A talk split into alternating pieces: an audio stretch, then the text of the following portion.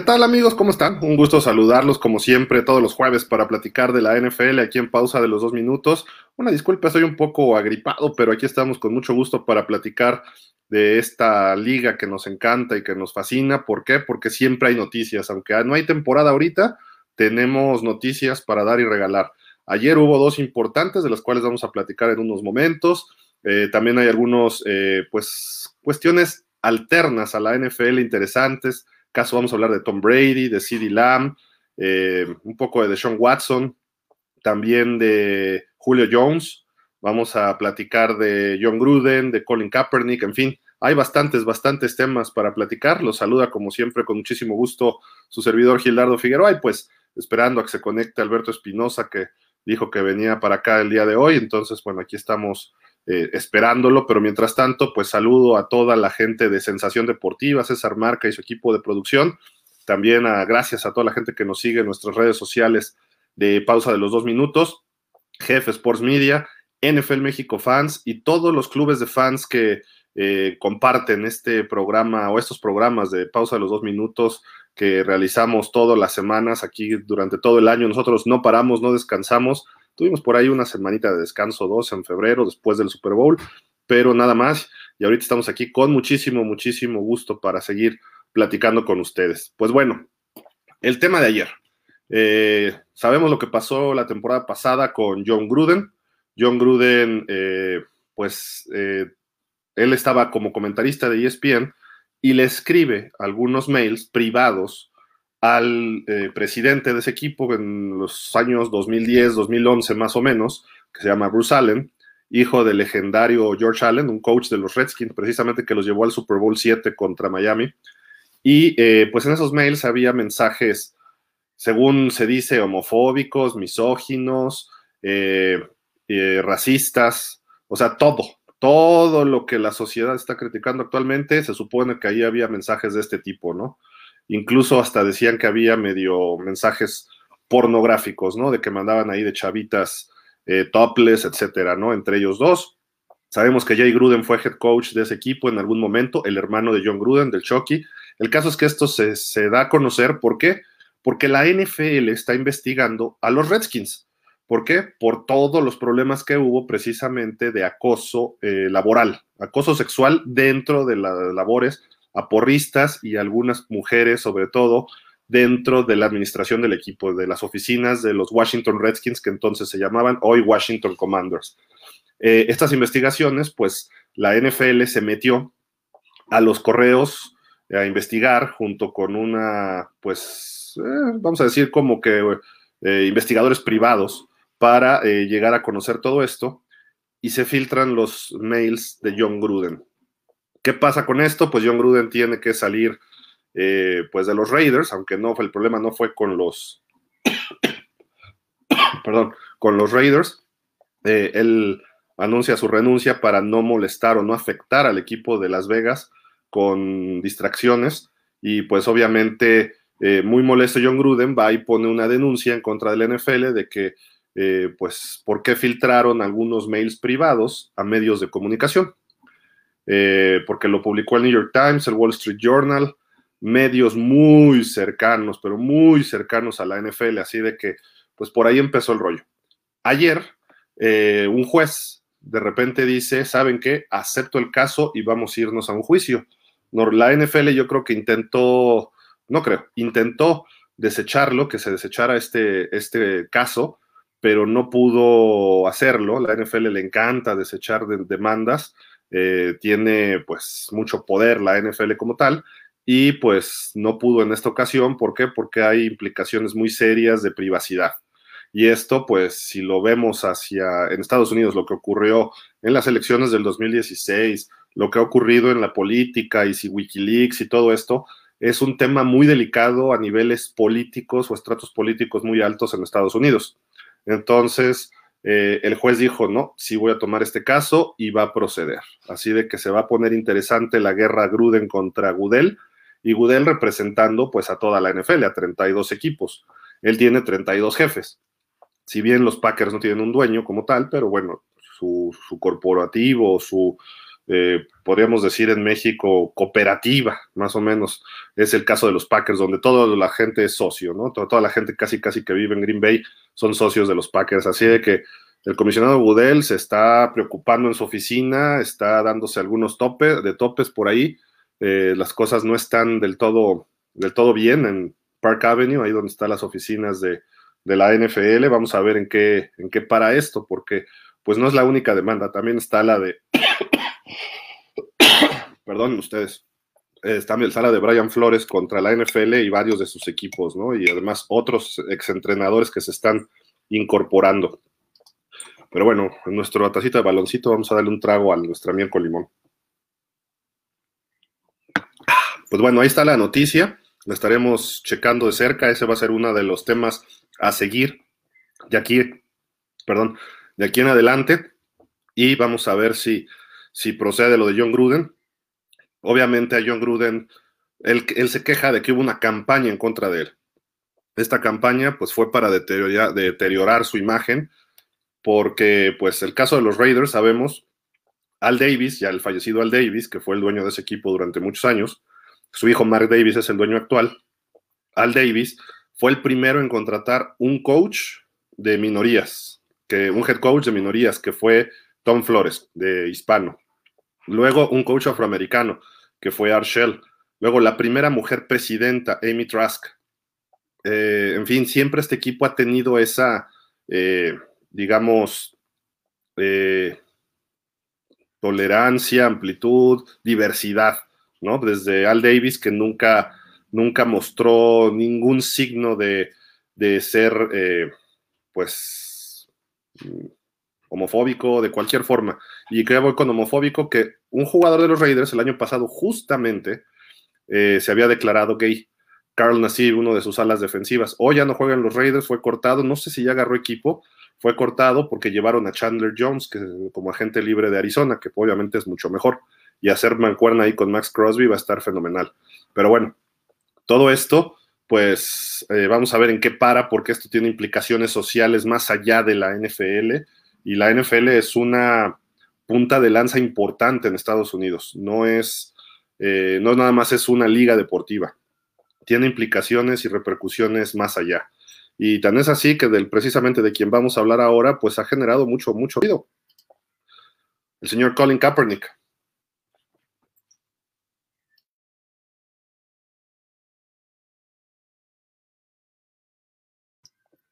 Kaepernick que hizo el día de hoy, el día de hoy sí, hizo un tryout con los Raiders. Este jugador, sabemos lo que pasó, ¿no? En 2016-17. Perdón usted. usted.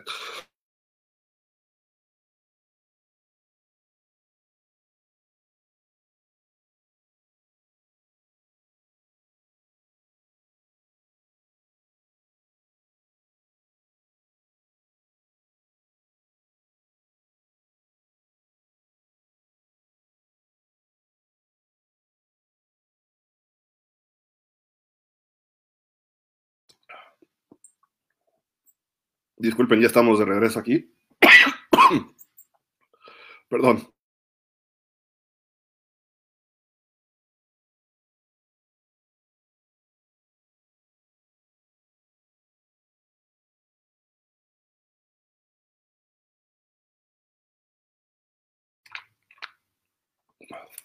Disculpen amigos, pero sí estuvo medio feo el ataque ahorita de tos. Eh, pues ya estamos aquí con ustedes. Pues bueno, ¿qué pasa ah, con Colin Kaepernick? Este hombre, pues sabemos lo que ocurrió en 2016, empezó a arrodillarse durante el himno, los 49ers lo iban a cortar, empieza a hacerlo en pretemporada, se queda, le quitan el puesto titular. Blaine Gabbert, que ahora es el reserva de Tom Brady en Tampa, y pues pide su salida el año siguiente de los 49ers, y él acusó después que nadie le ofreció trabajo cuando sí hubo tres ofertas de trabajo, Seattle, Denver y Baltimore. ¿Y qué es lo que pasa con, este, con el señor Kaepernick? Pues se dedica a hacer labor social, en apoyo a las comunidades afroamericanas principalmente, al exceso policial o abuso policial en contra de estas minorías. y pues le va bastante bien, hace campañas, tiene una serie documental en Netflix, eh, contratos multimillonarios con Nike, llegó un acuerdo económico con la NFL, eh, le causó problemas al que era dueño de los Texans porque se filtró por ahí un audio de durante estas sesiones que se hacían en la NFL para ver cómo iban a resolver esto. Bob McNair, que fallecido ya, eh, pues por ahí se escapó una declaración muy, ahora sí que desafortunada, que dijo que los prisioneros no van a dirigir la cárcel. Entonces, pues lo tomaron a mal muchos jugadores y de ahí empezó a gestarse la salida de, de Deshaun Watson de los Texans, a final de cuentas, aunque ya después falleció Bob McNair Deshaun Watson ya no quería jugar con los Texans. Aún así aceptó una extensión de contrato y después dijo que siempre no. Pero bueno, todo esto viene en cascada, ¿no? Principalmente por el caso de, Colin Kaepernick y él hizo su tryout con los Raiders. George McDaniels, el nuevo coach, no ha hablado nada al respecto. Eh, es muy llamativo y muy curioso que coincida justo con la noticia de John Gruden. Eso creo que eh, pues es digno de mencionarse, como por ahí decía Jorge Ramírez, en la política y en lo que son, bueno, eso yo le agrego, en lo que son juicios, no hay coincidencias, todo ocurre por alguna razón y la razón aquí está clarísima. Mientras acusan a su ex coach de ser racista, homofóbico, misógino y demás, eh, además, pues eh, el equipo que siempre ha sido abierto a esto, pues le da una oportunidad a Colin Kaepernick, ¿no? Que es el primer equipo oficial que le hace un tryout. Por ahí hubo acercamientos con Seattle, pero la realidad no es tanto el problema social ni lo que ocurra. Esto me queda claro que son relaciones públicas. La realidad es esta, que aparece en pantalla. Este es Colin Kaepernick, eh, en sus porcentajes de pases completos, en su irregularidad, en su inconsistencia, en su, eh, pues de repente desesperación que no sabe qué hacer y suelta balazos por todo el campo. Es como un eh, bombardero loco que nada más dispara por donde sea sin mucha, sin toque, sin, sin una esencia. ¿Y qué pasa con esto? Pues provoca que sus equipos no funcionen más. En el Super Bowl que pierde San Francisco contra los Ravens, Super Bowl 47, si no me recuerdo, eh, pues tuvo oportunidad de ganar el partido y se encargó de mandar pases no malos, sino pésimos, incluyendo el de cuarta oportunidad. Cuarta oportunidad, va el partido de por medio, no mandas un pase hacia afuera, lo mandas dividido para que tu receptor, si está bien cubierto, pues trate de ganarlo. Pero bueno, eso el señor no, no lo sabe hacer. Sus piernas, muy bueno, un gran corredor, tipo Lamar Jackson. Entonces, pues eh, quizás está mejor en algún momento. Lamar Jackson es más consistente, pero eh, es querido por los jugadores, sí, pero tampoco es el jugador insignia. Eh, pero a final de cuentas su movimiento ha trascendido y eso ha sido importante, ha trascendido más allá del fútbol americano. Fue el hombre del año de la, de la revista Time, el personaje del año. Entonces, pues todo esto habla bien de él en lo que se refiere al aspecto social. Pero en fútbol americano, pues no ha podido demostrarlo. Y pues tampoco le interesó jugar en la AAF, tampoco le interesó en la USFL. Entonces está intentando, hace como un mes dijo, eh, voy a intentar regresar a la NFL y dice, y podría aceptar un puesto de reserva, pero no me voy a quedar en esa posición. Pues bueno, esa es su apreciación. Es lo mismo que Cam Newton, ¿no? Que dijo, no hay 32 corebacks mejores que yo y él ya ni está en la liga, ¿no? Entonces, esto hablando de fútbol, no nos importa que tenga razón o no razón en sus movimientos sociales, nos importa la razón deportiva. Y aquí lo que ven en pantalla es justamente el, problema de, del señor eh, Colin Kaepernick, que de repente se va por donde no debe, en lo que se refiere a resultados, en lo que se refiere a, a cuestiones de coreback.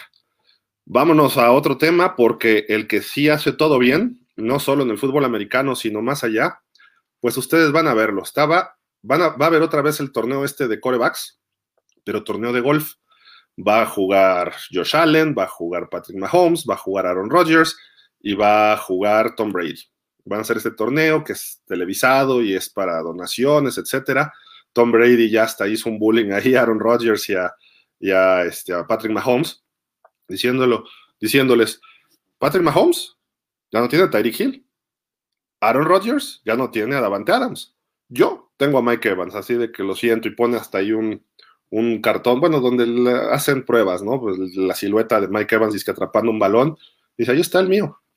Mike Evans sigue conmigo, que es uno de los mejores receptores de la NFL sin duda alguna. Pero bueno, eso fue lo que primero hicieron mientras estaban practicando, pero vienen otras prácticas ya de golf y esto es lo que pasa, vean.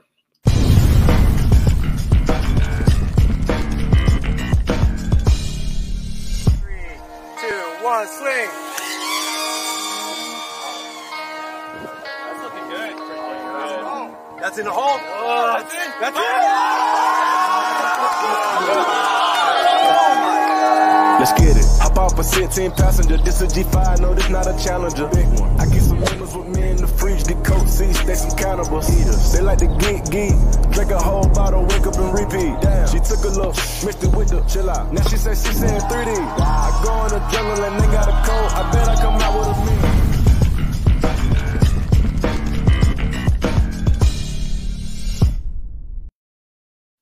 Increíble, hasta en el golf todo le sale bien a Tom Brady.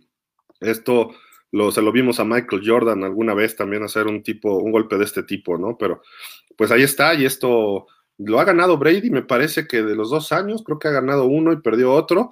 Han estado Tiger Woods, ha estado Phil Mickelson, eh, Peyton Manning, no recuerdo quién es, no me acuerdo si eso fue el año pasado o hace dos, pero ha estado bastante interesante este torneito que pues está padre para hacer el off-season y muchos jugadores les gusta eh, practicar golf. Entonces, creo que está, está atractivo esta, esta situación, pero bueno, esto pasa de anécdotas. Quizá Tom Brady se dedique a jugar golf después de, de jugar en la NFL, igual que Tony Romo, que algunos otros que han tenido pues bastante suerte en el golf, no profesional, pero por ahí Tony Romo intentó meterse al circuito profesional Perdón. Entonces, pues vamos a ver. Vámonos a Dallas. ¿Qué pasa en Dallas? Este señor es CD Lamb. CD Lamb dice estar listo para ser el receptor número uno de los Cowboys, del equipo de la estrella solitaria. ¿Por qué? Porque se fue a Mari Cooper. ¿Por qué? Porque salió Cedric Wilson. ¿Por qué? Porque él, para eso lo trajeron. Por eso fue un primer pick. ¿Qué es lo que él tiene? Pues bueno, bastantes cualidades, ¿no? El señor CD Lamb pues tiene eh, capacidad de ser el receptor número uno de, su equipo sin problema. Vamos a ver si puede eh, demostrarlo de alguna forma durante la eh, durante esa temporada, que es cuando se va a medir realmente si él puede estar en, ese, en esa posición o no. Y pues de alguna forma la, los vaqueros esperan que él lo, logre y quizá por eso dejaron ir a Mari Cooper, más allá de las cuestiones del tope salarial y demás, pero pues la, la realidad es que pues eh, CD Lamb llegó como una primera ronda y eso debe, debe redituarle de inmediato al equipo de los Cowboys y es en su segundo año. Ha tenido en su primer año 930 yardas, una cosa así. En su segundo año, que fue la temporada pasada, rebasó las mil, mil ciento y pico. Fue líder en yardas de los Cowboys. Y de alguna forma eh, estaba Mari Cooper, aunque también ya muy lesionado, muy golpeado. Entonces hay, hay varias, eh, varios puntos para destacar. ¿Quiénes lo acompañan este año? Pues es Michael Gallup, que está recuperándose de lesiones. Y pues está, llegó James Washington, un receptor de Pittsburgh.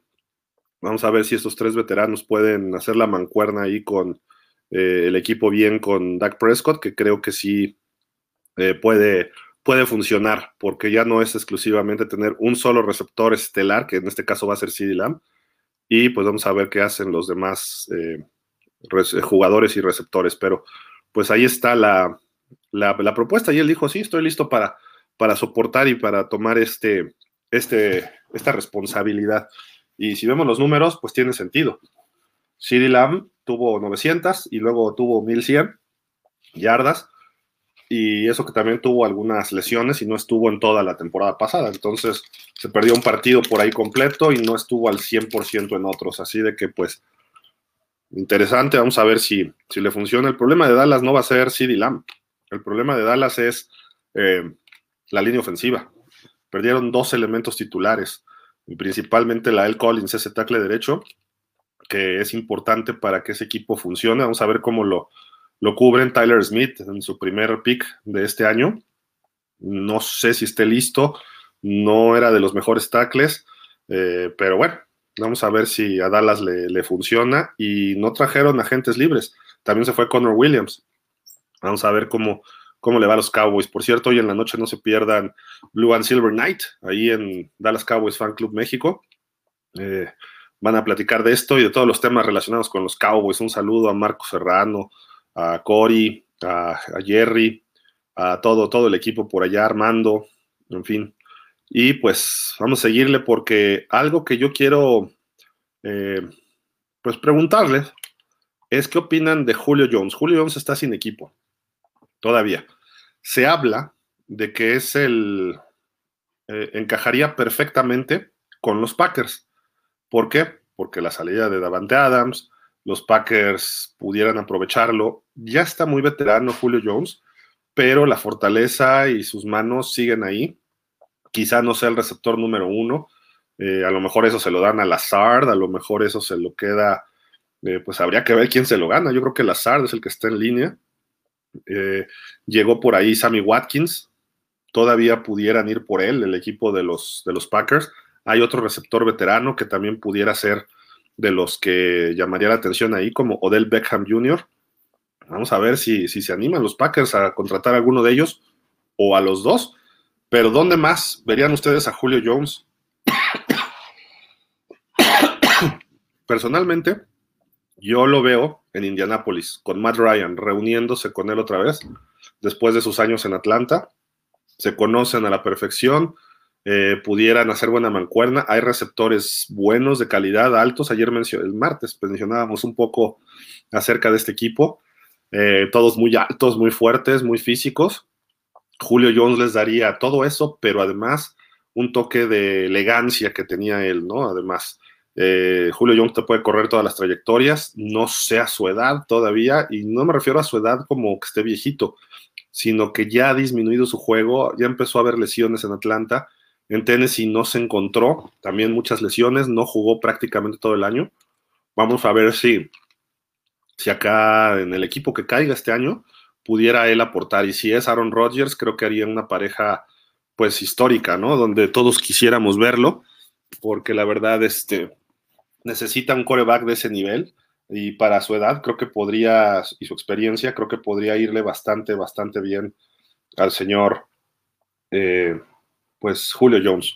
Pero bueno, díganme ustedes dónde lo ven, dónde creen que pudiera él acomodarse. Creo que hay eh, otras posibilidades. ¿Por qué no pensar en un equipo como eh, quizá Pittsburgh, quizá los Patriotas? Los Patriotas pudiera ser otro equipo que le caería bien. Denver tiene buenos receptores, no creo que los necesite. A lo mejor San Francisco le ayudaría un poquito a los Niners en ese aspecto para liberar un poco más a Divo Samuel. Eh, ¿Por qué no pensar en que los Rams hicieran algo por él?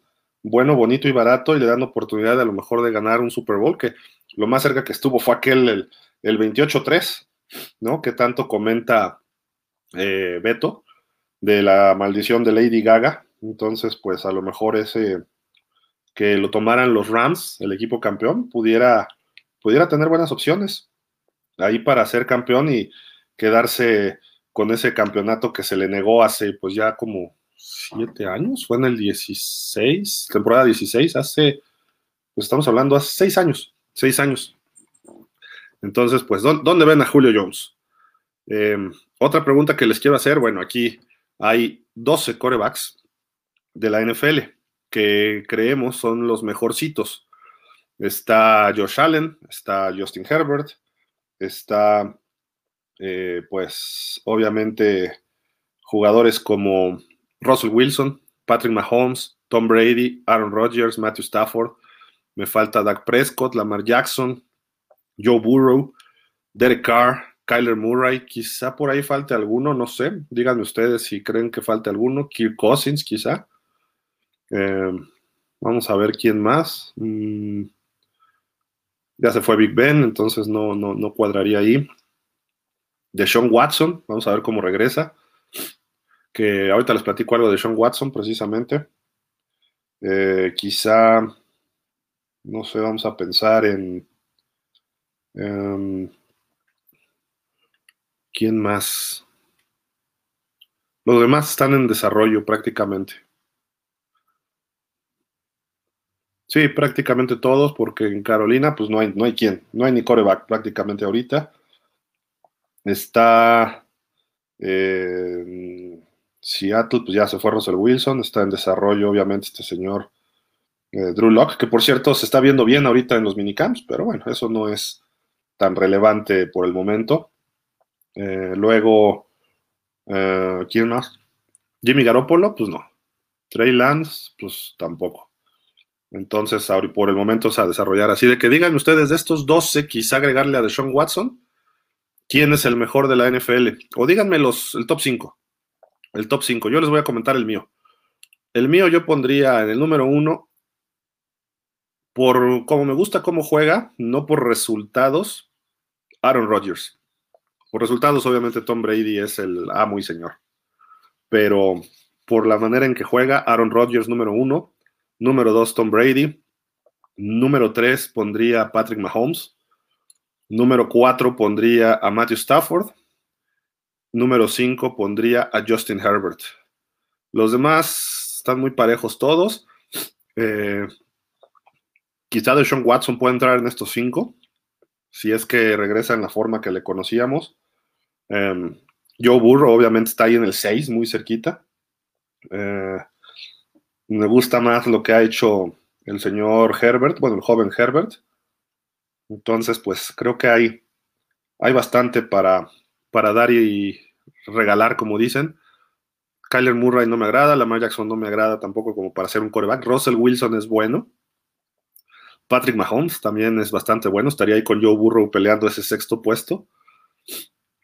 Derek Carr no me desagrada, Dak Prescott no me desagradan, pero comparándolo con los otros todavía les falta. Yo agregaría a Kirk Cousins y a Deshaun Watson, que los dos, tanto Cousins como Watson, son como Prescott y como, como Carr, esos corebacks que todavía no han podido en los momentos importantes. Vamos a ver si pronto pueden este, despegar. Joe Burrow en su segundo año está en el Super Bowl. Lamar Jackson, y justamente damos aquí un temita con él. Lamar Jackson es muy bueno, lo han criticado mucho de que su forma de jugar no gana, etcétera. Pero justamente vean el dato. Dice Dan Orlovsky, que fue quarterback de Detroit, muy malito, por cierto, que es comentarista de ESPN. Lamar Jackson tiene marca de 37-12 como quarterback titular y todavía se preguntan si su estilo de ofensiva puede ganar. Así le pone, ¿no? Pues yo les preguntaría al señor Orlovsky, ¿cuál es su marca en playoff? Creo que no tiene victorias en playoffs todavía. Y eso es donde importa, porque no necesariamente los ganados y perdidos en un equipo que siempre es competitivo, en un equipo que siempre está listo. Yo me cargaría en ese sentido. Por ejemplo, pues ustedes compararían a Lamar Jackson como coreback con un, eh, pues, vamos a ponerlo así, con Justin Herbert o con Joe Burrow. Yo creo que no. Yo creo que no entra en esa categoría de ninguna forma, pero pues ustedes díganme, a lo mejor estoy equivocado y a lo mejor pronto nos tapa la boca. Está renegociando su contrato y parece que se va a ir a jugar sin esta temporada sin renovarlo, sin extenderlo. Entonces eso es un problema para los Ravens. Vamos a ver cómo, cómo termina todo el, el asunto de, de pues el señor Lamar Jackson. Vámonos a otras, otros temas, ya después leo sus comentarios. Nada más déjenme, porque acá estoy buscando precisamente para platicar de esto. Una foto, nada más así para... Ah, no me la dejo bajar, pero bueno, ahorita la, la bajamos. Hay varios temitas aquí interesantes que quiero compartirles. Este es, pues es época de jugadores que se ponen medio locos o exjugadores que se ponen medio locos entonces, pues, em, ¿dónde quedó esa foto? Fíjense que no la bajé. No la bajé, no la tengo aquí. Pero vamos a ver, vamos a ver. Ahorita la hacemos de volada. Mientras seguimos platicando, acá está, ah, es que acá estaba. Es un caso de LeSean McCoy, ¿se acuerdan? Este corredor que era muy bueno.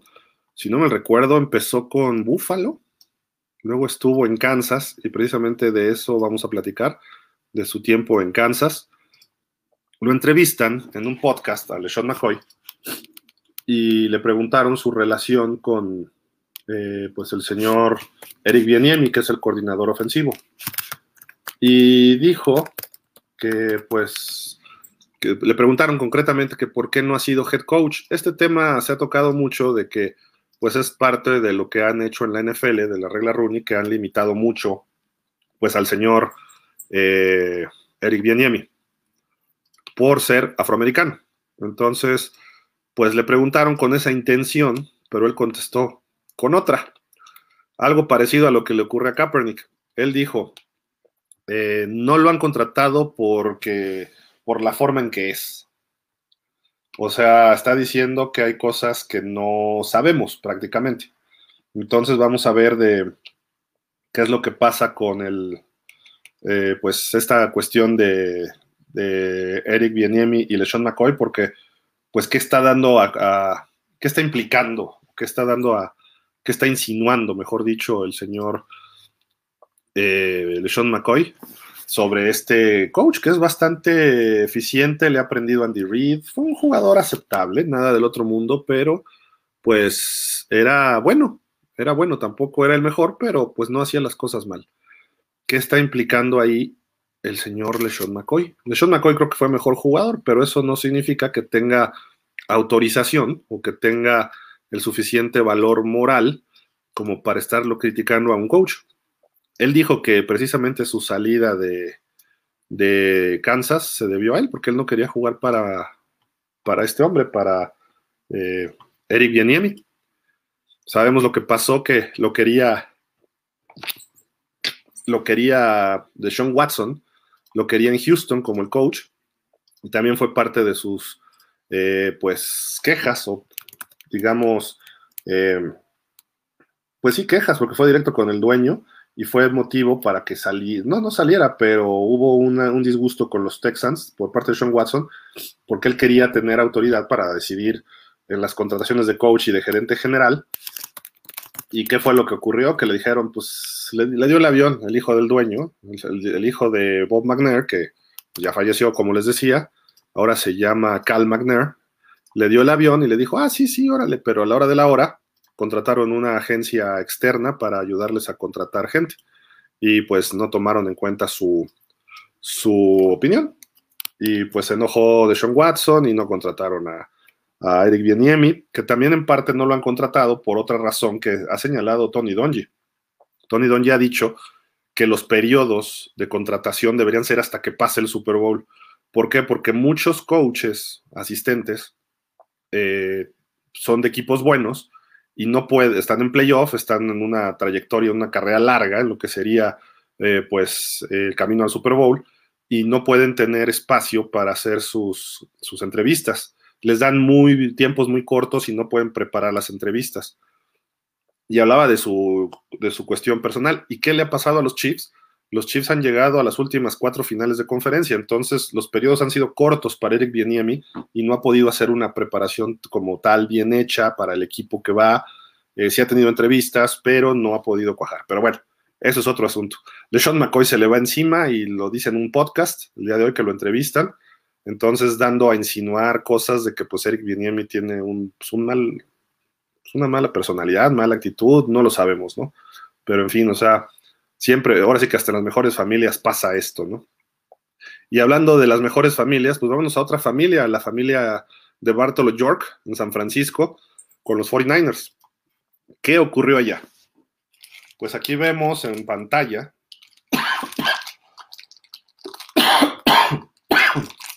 Ay, disculpen ustedes.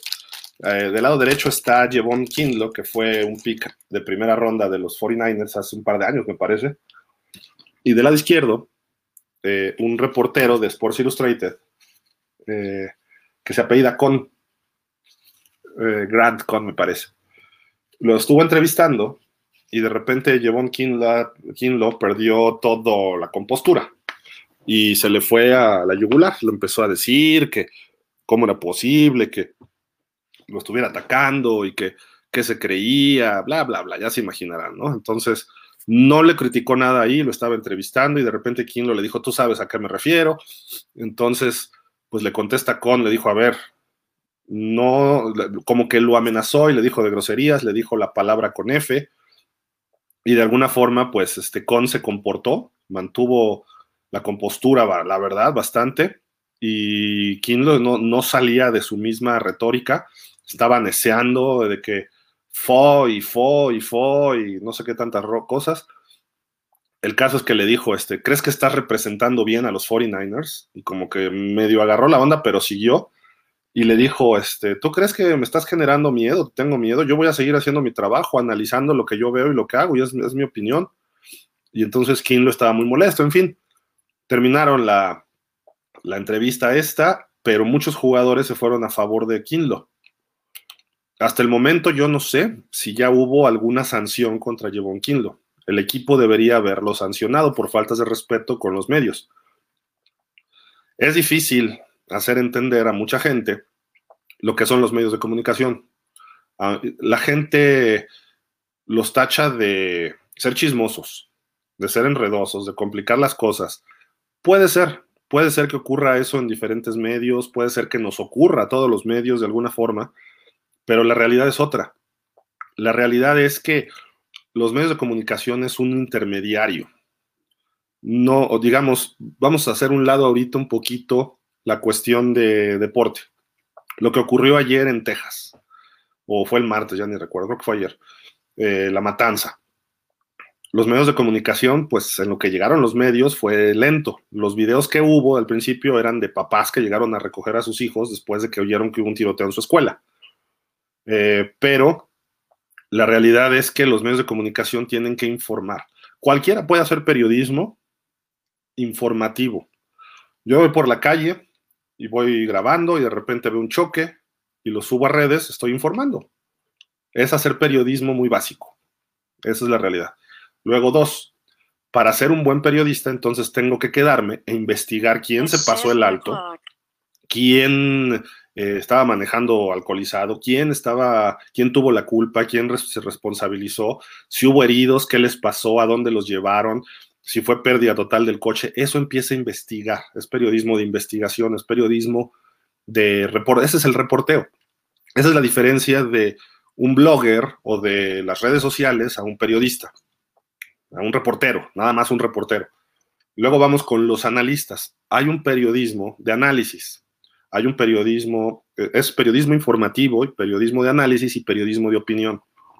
El análisis y la opinión no es lo mismo, es otra cosa que no se ha entendido. El análisis lo puede hacer algún especialista o lo puede hacer un periodista. Entonces, tú te dedicas a hacer un análisis del deporte. Vamos a suponer que yo no sé nada, bueno, regresemos al caso del choque.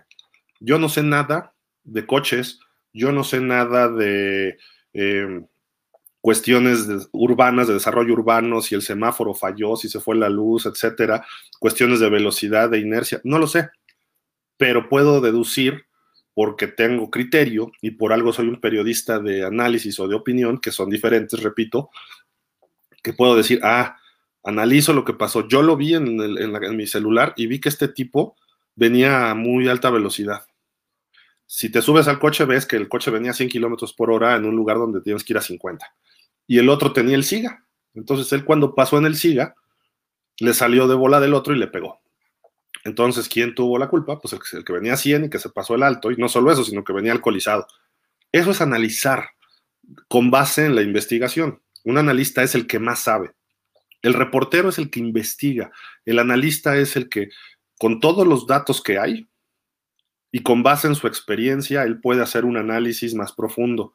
A lo mejor le fallaron los frenos, a lo mejor eh, venía de bajada y no se pudo frenar, la razón que sea, pero él tiene que investigar y analizar los datos. El reportero nada más va a decir, hubo un choque así, así, asado. El qué, cómo, cuándo, dónde y por qué. ¿A qué voy con todo este rollo? Que el señor de la izquierda es un analista. Él analiza a los 49ers concretamente. Está asignado de Sports Illustrated a los Niners. Entonces él pues tiene que criticar a veces a los jugadores. Kinlo y todos los jugadores, como cualquier persona, como los políticos, como los, eh, como los actores, los cantantes, se molestan cuando los criticas en su trabajo. Cuando nos critican a cualquiera, pues nos molestamos. ¿Qué pasa cuando el criticado, en este caso un jugador, cree que el, el que critica o el que analiza, pues no sabe de fútbol. Entonces se vuelve agresivo y violento. Tú que sabes, empiezan a descalificar, empiezan a, mencionar estas cosas. ¿Qué le decía Kinlo a Con? Le decía, eh, tú no me conoces, no sabes lo que hago. Kinlo es un buen jugador, el año pasado no estuvo por lesiones, se espera que este año regrese y le vaya bien. Y le dijo Con, le dijo, ya podemos platicar, no, no, no, no vamos a platicar de eso, eso ya quedó en el pasado. No, no, tú sabes a qué me refiero. O sea, ya estaba argüendeando. Vamos a hablar del este señor Alfredo Adame, vamos a hablar del señor que está en Palacio Nacional, vamos a hablar de cualquier persona que no acepta lo que le digan los medios. Los medios somos, además, por eso es un medio, está en medio, es un medio, el medio es donde corre una información. Yo voy, cubro un evento, cubro la mañanera, y entonces yo veo lo que se dice, bla, bla, bla, lo escribo y lo reporto a mi periódico, a mi sitio web, a lo mejor hago un video o lo que sea. Y ya, se acabó. ¿Quién lo va a ver? La gente que no pudo estar en la mañanera, la gente que está trabajando, la gente que, se levanta a llevar a sus hijos a la escuela, la gente que le agrada la forma en que tú comunicas. Eso es el periodismo, empezar a enganchar a la gente contigo. Entonces, cuando ocurre eso, pues si yo me vuelvo un personaje sumamente eh, incisivo, un personaje demasiado analítico y analizo demasiado a fondo el trabajo de alguien, esa persona no le va a gustar. A lo mejor este cuate le acepta a los coaches, pero no le va a aceptar a un periodista. El presidente a lo mejor se lo acepta, pues yo creo que nada más a Fidel Castro, ¿no? En el más allá. Pero ese tipo de cosas, si tú no estás viendo lo que está pasando, los medios, cuando tú los manejas bien, son muy favorables para uno. Y no me refiero a que les des dinero, no me refiero al chayo, no me refiero a eso, no, me refiero a cómo los manejas para la información que tú quieres dar. Si tú empiezas a engañar, si tú empiezas a, retar, si tú empiezas a cuestionar al mismo medio, entra una pugna y pues no la gana, la verdad normalmente no la gana el, el protagonista, la gana el medio, a la larga. En corto plazo, probablemente el medio se ve afectado, a lo mejor hasta el reportero lo corren, etcétera, dependiendo, ¿no?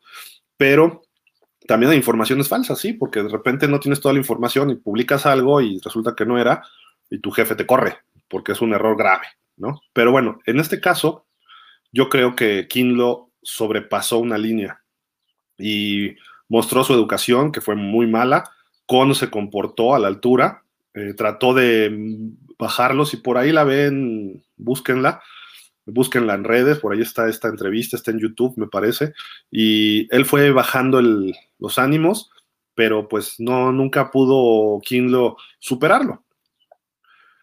Vamos a otro problema social, sin sonar racista, sin sonar de ninguna forma. En Estados Unidos hay un problema social fuerte. Los problemas socioeconómicos están muy ligados culturales socioeconómicos. Olvidemos del político. Los afroamericanos, ¿dónde viven? ¿De dónde vienen? ¿Dónde crecen? Cuando pasan por una universidad, ¿qué hacen? Cuando llegan a la NFL, ¿qué es lo que, cómo llegaron ahí? No estoy diciendo, no sé la historia de Kinlo, pero estamos hablando en términos generales en la nación de Estados Unidos. Normalmente no tienen las mismas oportunidades los afroamericanos. Entonces, no crecen en un ambiente de abundancia, no crece en una escuela particular, a lo mejor va a una escuela pública donde no sabe si se va a meter un idiota a dispararle a los niños, o, o saliendo las, las pandillas, etcétera, o las drogas circulan desde el junior high o el high school. Entonces, todas esas cosas, pues lo viven muchos jugadores. Se van ganando becas y llegan a la universidad. La universidad ya, aunque sea estatal, pues es otra cosa. En Estados Unidos no es igual que en México, ¿no? En estatal también pagas una, colegiatura, etcétera. Y ahí se van haciendo deportivamente o profesionalmente, pero crecen con algunas carencias, porque a lo mejor el papá y la mamá trabajaban, lo educó la abuelita, pero él se salía a jugar con chavos y tenían amigos que no eran muy buenos, buenas personas o gente decente. Aaron Hernández es el ejemplo. Pero en fin, todas esas cosas ocurren. Entonces, Kinlo no se ve que sea una persona que hable muy educado. No es como, digamos, Drew Brees, que también de repente se le va al avión. No es como era Steve Young, no es como era Joe Montana, no. Es una persona del pueblo. Entonces, no cuando ellos van creciendo, no, aceptan esa crítica porque, porque no, y menos a lo mejor pensando de que es de un blanco. O sea, hay mucho de por medio en esto que no hay que meterse tampoco a analizar hasta fondo. El asunto es que debe caerle una multa, no sé si supieron el asunto, pero ya les platiqué cómo está. Y es que está pasando eso en el mundo. Hay que tener mucho cuidado lo que nos dicen los medios, hay que tener mucho cuidado cómo manejan a los medios los protagonistas, los que están del lado de la noticia, no los que la, la escriben o la cubren, sino los que generan la noticia, los protagonistas los deportistas, artistas, políticos, empresarios, la gente que genera la noticia o que mueve algo, atacan a los medios. Y luego los demás, ay, que Patti Chapoy es una chismosa, ay, que Faitelson no sabe hacer periodismo, ay, que, o sea, esos son comentarios bien comunes en nuestra sociedad y ustedes no me dejarán mentir. Eh, yo creo que Faitelson hace un buen periodismo de investigación y hace pensar a la gente y mucha gente no le, o sea, le choca y por eso siempre hay debate. Pero el tipo está pensando qué decir o buscándole otro lado distinto a la, a la información. Eh, no es de los que repiten, ¿no? Yo me acuerdo el programa este de, cuando estaba, cuando estaba Javier Alarcón en Televisa, en la jugada, me parece. Javier Alarcón, qué golazo. Y todos los del panel, sí, qué golazo, no, qué golazo, wow, wow, qué golazo. Y era del América. Si decía, es que eso no era penalti en contra del América, todos, sí, sí, no, no, no, estoy de acuerdo contigo. Y hasta hablaba Bricio, y hablaba de Valdés, y hablaba el Kikín, Osvaldo, y todos, sí, sí, sí, se apoyaban unos a otros, y parecía una mesa de política con Palacio Nacional, lo que decía el jefe, todos lo decían. En cambio, lo que pasaba en Azteca, hoy pasa en ESPN, a veces hasta Faitelson y José Ramón se pelean. Está bien. Cada quien tiene su opinión, cada quien tiene su forma de ver la, vida y sus investigaciones distintas. Entonces, no es que sea. El problema es cuando ya lo hacen también de forma habitual, de que vamos a pelearnos para vender rating, ¿no? O subir el rating. Eso no se vale. Entonces, eh, el chiste es que se analice bien a fondo. ¿Y para qué? Los puntos esenciales del periodismo y la comunicación es informar, sí es entretener, que es otra parte, pero el entretenimiento es para que la gente se olvide un poco de sus problemas. El deporte de por sí es entretenimiento, sobre todo el deporte de alto rendimiento, igual que los espectáculos. Entonces, ¿para qué los metes a discutir en problemas? A veces la gente por eso va a los estadios y cuando su equipo pierde y le dicen algo, todas sus frustraciones de la semana terminan en una golpiza y terminan en la delegación o terminan heridos, o como en Querétaro, que dicen que hubo muertos, ¿no? Esa es la segunda parte del entretenimiento, que ya de por sí es entretenimiento, el deporte entretenimiento, deporte profesional. Y tres, educar. No voy a llegar y esto es así, así. No, no, yo soy el maestro. No, no, no. Educas haciendo una opinión muy estudiada, muy analizada, muy a fondo. O sea, no, no llega, no como ahorita que llegue cualquier chavito y, ay, no, es que los Dallas Cowboys son malísimos. ¿Por qué son malísimos? O Tua, es buenísimo coreback. ¿Por qué es buenísimo coreback? ¿Con quién lo estás comparando? ¿Lo estás comparando con un coreback en México? ¿Lo estás comparando con un coreback colegial? ¿Lo estás comparando con un coreback profesional promedio o con Tom Brady? Y ahí ya podremos saber. Ahora, ¿qué ha desarrollado? Ese tipo de análisis es muy superficial hoy en día con las redes. Cualquiera puede estar haciendo lo que estamos haciendo aquí, cualquiera. En la sala de su casa, con gripa, eh, platicando con ustedes. Entonces, pues yo estoy en mi cama, rascándome la panza, por no decir otra cosa, y, ah, pues voy a criticar hoy a, a Pittsburgh, ¿no? Ah, pues que a todo dar. A Pittsburgh, porque me cae gordo Tomlin, ¿no? Esto va a criticar a Tomlin. No se vale eso, eso no es hacer periodismo. Eso es tonterías. Digo, yo quiero mucho a Alvarito Morales, pero pues, lo que hace Álvaro Morales pues, no es periodismo, es para jalar gente. Y él lo sabe, él lo sabe perfectamente. Se burla de las Chivas, se burla del Cruz Azul, dice que le va a la América, que creo que ni le va, creo que le va al Cruz Azul, no sé. Pero ese tipo de cosas lo traducimos acá y vemos a los jugadores y lo que se piensa del periodismo. Lo que el periodismo ha venido a menos debido a las redes sociales. Entonces tú ves un buen periodista en redes sociales y pasa desapercibido, porque él te va a hacer, las, te va a hacer un análisis muy real ¿Qué es lo que pasó con cuando la muerte de Dwayne Haskins y quién fue? Creo que Ian Rappaport o Adam Schefter, no me acuerdo, creo que Adam Schefter puso un tweet y lo mencionamos aquí, ¿eh? ustedes se acordarán. Lo pusimos, este, falleció, bla, bla, bla, ex estrella de, Ohio State, eh, quien batalló en Washington y en Pittsburgh. Está describiendo su carrera profesional, que es lo que le interesa a la gente, pero se le fueron encima. ¿Cómo hablas mal de un, este, de, un fallecido y que no sé qué, tuvo, que quitar su tweet y decir, no, es que no era por ahí, yo nomás quería mencionar lo que, lo que le pasó en la NFL, ¿no? Nada más. Perdón, está describiendo lo que, o sea, igual si le ocurre algo a Bill Belichick no es hablar mal de él, pero pues fue acusado del Spygate, ¿no? O sea, el día que fallezca Bill Belichick se va a decir eso de él. ¿No? Quizás se mencione, ¿no? Y se hable de las cosas positivas, pero tienen que mencionar lo que pasó en su carrera. No estás menospreciándolo, no estás eh, atacándolo, pero el mundo está así. Y es un periodista, Adam Schefter, de investigación, que es de los mejores documentados de la NFL. Entonces, así está de loco las redes sociales, ¿no? Pero bueno, ¿qué pasa con esto? Que yo sigo esperando la multa ¿eh? del NFL. Vamos a ver si, si ya cae pronto sobre Javon Kinlo eh, no sé si tenga que hacer alguna eh, pues denuncia, digamos, el periodista. Eh, a lo mejor llegan y se ven en el training camp, se dan la mano y ahí muere. Sí, sí, ya, mira, ni tú ni yo le movemos, porque si no, se va a hacer un relajo. ¿Qué es lo más adecuado? Yo he visto que pasa eso habitualmente. Entonces sería lo más adecuado. Ya nos equivocamos los dos, si quieres, órale, va. Tan tan asunto arreglado. Pero bueno, mucho rollo, pero es importante que se entienda lo que es hacer periodismo o comunicar y, todos los las tres puntos, informar, entretener y educar, no es nada más por hacerlo, sino tienes que dejarle algo más a la gente. ¿Para qué? Para que la gente se genere una opinión. Puede ser una contraopinión de lo que tú piensas, puede ser una opinión alterna, puede ser opuesta, puede ser a favor, puede ser una opinión que tú, que tú le digas a alguien, mira, lo que yo estoy viendo de los Arizona Cardinals Nadie lo estaba viendo, yo te lo estoy diciendo, entonces tú lo ves y dices, oye, tiene razón este periodista. Yo no había visto esa parte de los Arizona Cardinals. Entonces dices, ah, ok. Ahora, cuando tú llegas a creerle a un periodista, lo cuestionas. ¿Quién es este periodista? Tú ves a un chavito de 18 años, 20 años, que en su vida ha estado en un medio y dices, pues no le creo.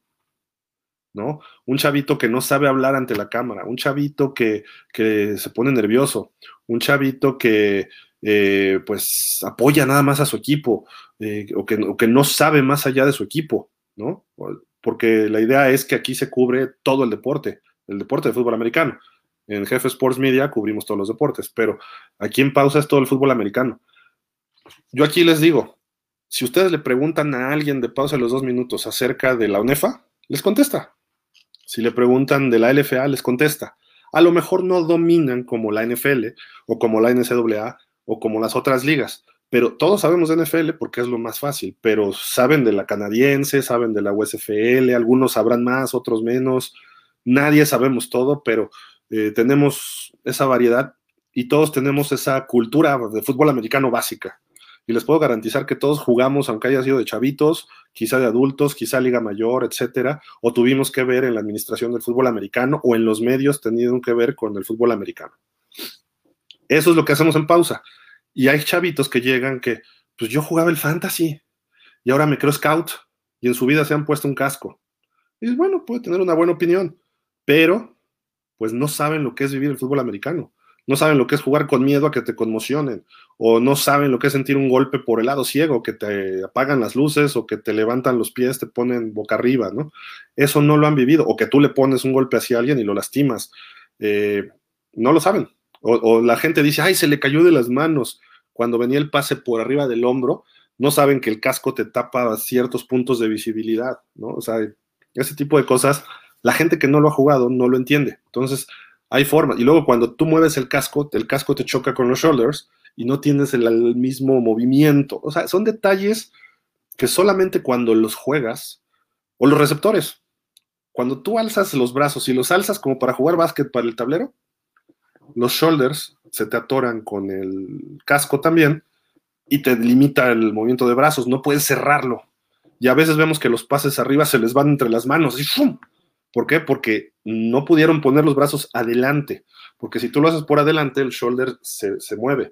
Entonces ese tipo de detalles es muy fácil criticarlos a veces y dices, ay, pues que este cuate eh, jugaba en el fantasy, en el, perdón, en el fantasy, en el Madden, y después, no, yo soy scout y analizo la técnica y no sé qué, y así de repente, y, ves que dices, pues es un cuate que ni siquiera camina derecho, y dices, pues bueno, pues qué bueno que analices eso y qué bueno que puedas crecer y a lo mejor puedas llegar a ser un diaguador, ¿no? Porque de scout no tienes nada. Ese tipo de cuestiones son las que y, en todos los deportes. No necesariamente tienes que jugar en el alto rendimiento, no tienes que jugar en la NFL. y hay otros que también, que porque jugaron en la liga de Iztapalapa, Tochito, creen que ya dominan todo el fútbol americano. Tampoco. O sea, hay detalles distintos, ¿no? Pero todo esto es ¿por porque el periodismo es importante y los jugadores tienen que entenderlo. No todos lo van a entender. Los coaches tienen que entenderlo. No todos lo entienden muchas veces el periodismo es, es un estorbo para los coaches y para los jugadores es una monserga. Entonces, así nos ven, así nos ven, y tanto en fútbol, en béisbol, en americano, en básquet, etcétera, ¿no? Pero bueno, vamos rápido con otro temita de los 49ers ya para despedir.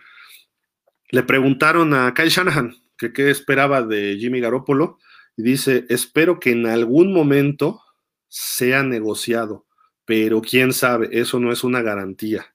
Eso es lo que dijo. O sea, que sí están pidiendo algo por él. Lo, van lo están negociando. Está en el mercado Jimmy Garoppolo oficialmente por Cal Shanahan, por John Lynch, pero nadie les ha ofrecido nada. Entonces, eso es un problema. Quizá de aquí hasta mitad de temporada esté con los 49ers.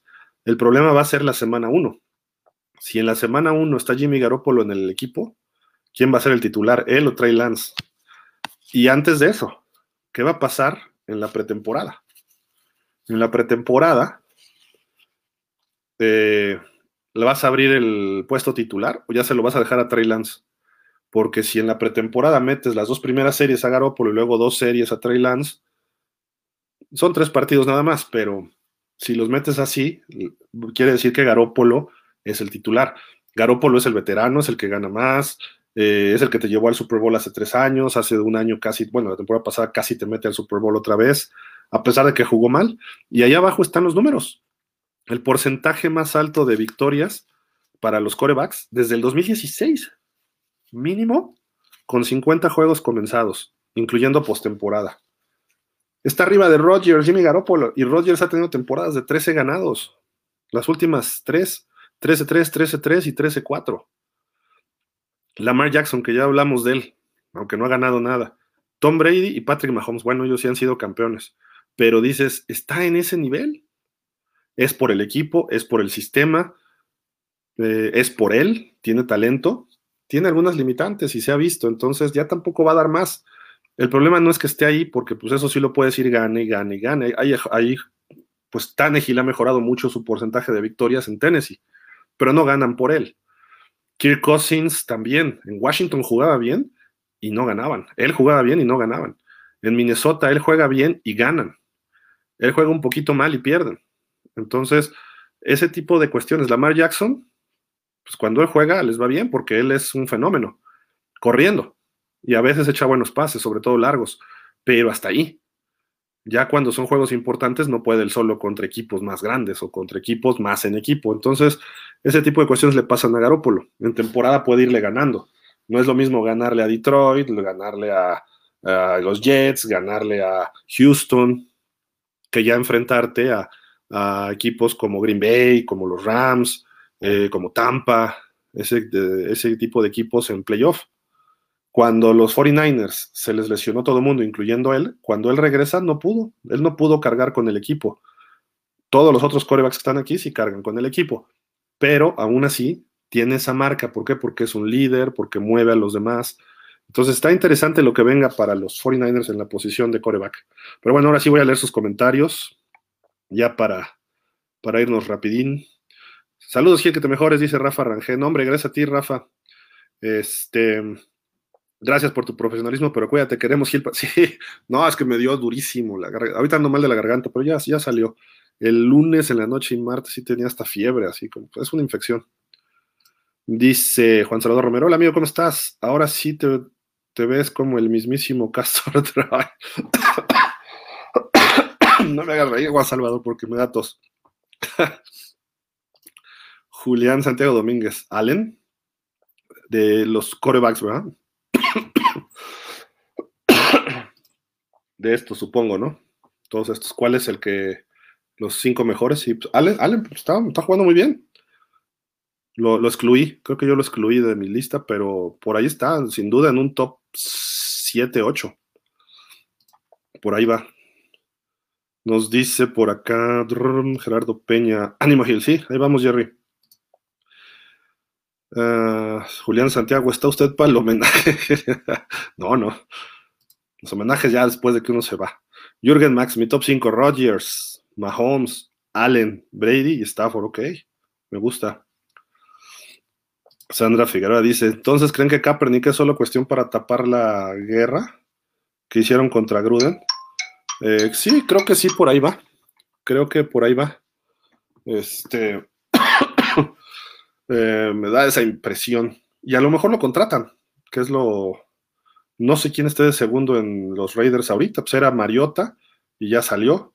Entonces, pues no le caería mal estar detrás de Carr. Carr ha sido sano, entonces creo que por ahí, por ahí va. Rafa Rangel, muy buena esa de Fidel. Dice Jürgen Max, un poco off topic, pero la semana pasada hubo declaraciones entre Nick Saban de Alabama y Jimbo Fisher de Tamu. ¿Qué es Tamu? Recuérdame, porque ando muy. Texas AM, sí, ¿verdad? Texas AM. Acerca de que Saban se quejó de que el programa de Tamu pagaba a los jugadores reclutados por escoger esa universidad y a otros les daban autos, joyas o beneficio económico. Sí, y le contestó, ¿no? También Fisher le dijo, sí, mejor no hablemos porque tú y. Eh, pues todo el mundo lo hacía. O sea, que no vengan con cuentos. Ponen las propiedades a nombre de los familiares y ni siquiera cercanos pero tú ves que de repente llega un super talento de high school y se va a una escuela muy buena. Y el papá estrena un Mercedes-Benz o una camionetota o se cambian de casa. ¿no? ¿Por qué? Porque los famosos boosters, como la película de, de, Blind Side, les dan los papás de este Jonathan, eh, no, Michael Orr, perdón, Michael Orr, pues eran boosters, es lo que los acusaban. Y eso es lo que hacen los exalumnos o exjugadores que tienen dinero, le meten lana a su universidad para que siga creciendo la universidad y mejorar el, aspecto. Y luego recuperan dinero porque se van a bowls, reciben dinero, publicidad, televisión, este, todo el rollo. Entonces se reparte la lana y además están regresando algo a su alma mater. Entonces, esto siempre ha ocurrido. De hecho, hay una película de básquet que habla un poco de esto. Salía Ray Allen, que era basquetbolista, y Denzel Washington era el papá. Se llamaba He Got Game en inglés. Él tiene juego, tenía juego. Es una historia de Bronx, que no sé qué, y precisamente todo lo que le ofrecen al chavo para que se vaya a firmar con la universidad. Y empiezan los agentes, que sin ser agentes, pues quieren que se vayan a cierta universidad, porque también las universidades le dicen a la gente, tú consígueme chavos de high school. Entonces, por ahí, por ahí va el rollo, ¿no? O sea, así está el, asuntacho. Pero sí, mira, Nick Saban no está libre de pecados, ni Jimbo Fisher, ni Urban Meyer, ni Lou Holtz, ni Joe Paterno, ni quizá ni en sus momentos, ni siquiera el Oso Bryan, nadie, Jimmy Johnson, eh, échale el que quieras. O sea, de que existe, existe. Existe en México, en México existe, en, el Poli, en la UNAM, en los TECs, en todos lados. O sea, entonces no, no, nos extraña que en Estados Unidos no existe. Werner Rettig dice, hola Gil, ¿dónde dejaste a Beto y a Danny Boy? Saludos. Están ellos ahorita en, portada. Este, Beto iba a estar, pero ya no llegó, no sé qué le, qué le pasó, pero ya no llegó. Entonces, este, pues, me, dejó aquí solito y, y yo griposo. Rafa Rangel, Tom Brady, Aaron Rodgers, Mahomes, Burrow. Ok, me gusta, me gusta la, el top 5. Pues bueno, amigos, los dejo porque yo voy también un rato allá en portada y este, pues hay que platicar del básquet, hay que platicar de la final del fútbol, Viene la Champions también el sábado, creo, la final. Eh, voy Pachuca, voy Liverpool, voy Celtics y ojalá y los Mavericks hicieran la chica, pero Golden State yo creo que va a estar también en las finales. Pero voy Celtics a ser campeón, ojalá se le haga a mis Celtics de toda la vida. Y este, pues aquí nos vemos el martes, el martes que entra. Eh, muchísimas gracias de verdad por habernos, a, verme, porque ahora sí me dejaron solo. Ricardo tampoco pudo hoy, tenía un compromiso. Dani no llegó. Este, Beto, Beto sí fue el que me dejó plantado hoy. Este, pero bueno, al final de cuentas, pues gracias, gracias a todos ustedes. Nos estamos viendo el martes, el martes con más información a las 5 de la tarde. Y, perdón, pásenla bien, cuídense y pues estaremos pendientes a ver qué pasa con lo de Gruden, con lo de Brian Flores. Es época de litigio. Ah, y les iba a decir de Sean Watson. Eh, la NFL ya está acabando sus investigaciones en Houston. Entonces pronto va a venir alguna determinación acerca de Sean Watson. Yo creo que durante, eh, la, por ahí del día 15 a lo mejor de junio esperemos una sanción de la NFL a Watson yo creo que puede ser media temporada, vamos a ver. Pero a lo mejor le echan el año completo. Dependerá que, encuentren. Eh, y Watson hoy, o bueno, ayer se, dijo que, les regaló Rolex a todos sus linieros. Pues ya gana, es de los mejor pagados. Bueno, ya era, y ahora ya es del top 5. Este, les dio Rolex a sus nuevos linieros ahí en Cleveland, está en el training, en el minicamp, y se está viendo bien, se, está sus pases, buena espiral, buen ritmo, Digo, obviamente es en cortos, ahorita no hay que ser alboroto, pero se está viendo bien. Entonces, pues, qué bueno por Cleveland, qué bueno por él, malo por Miami, que creo que ese coreback hubiera sido eh, fenomenal para los Dolphins, y más con lo que contrataron este año de agencia libre, hubiera sido, eh, seríamos un trabuco, pero bueno. En fin, esperemos que todo salga bien. Pues amigos, muchísimas gracias. Gracias, este Werner. Sí, ya, ya vamos mejorando. Imagínate cómo estaba antes. Este, pero bueno, muchísimas gracias, pásenla bien, cuídense y pues un saludo, váyanse en portada ahorita en AD Media Sports y en el YouTube de Jefe Sports Media y los vemos también eh, la noche, a ver si, a ver cómo sigo, si ando como sudando ahorita, en la noche con Dallas Cowboys Fan Club México, ahí con Marco Serrano y, ¿cómo se llama el programa? Blue and Silver Night, este, para hablar de los puros Cowboys y pues pásenla bien, cuídense, buenas tardes y nos vemos la próxima, bye.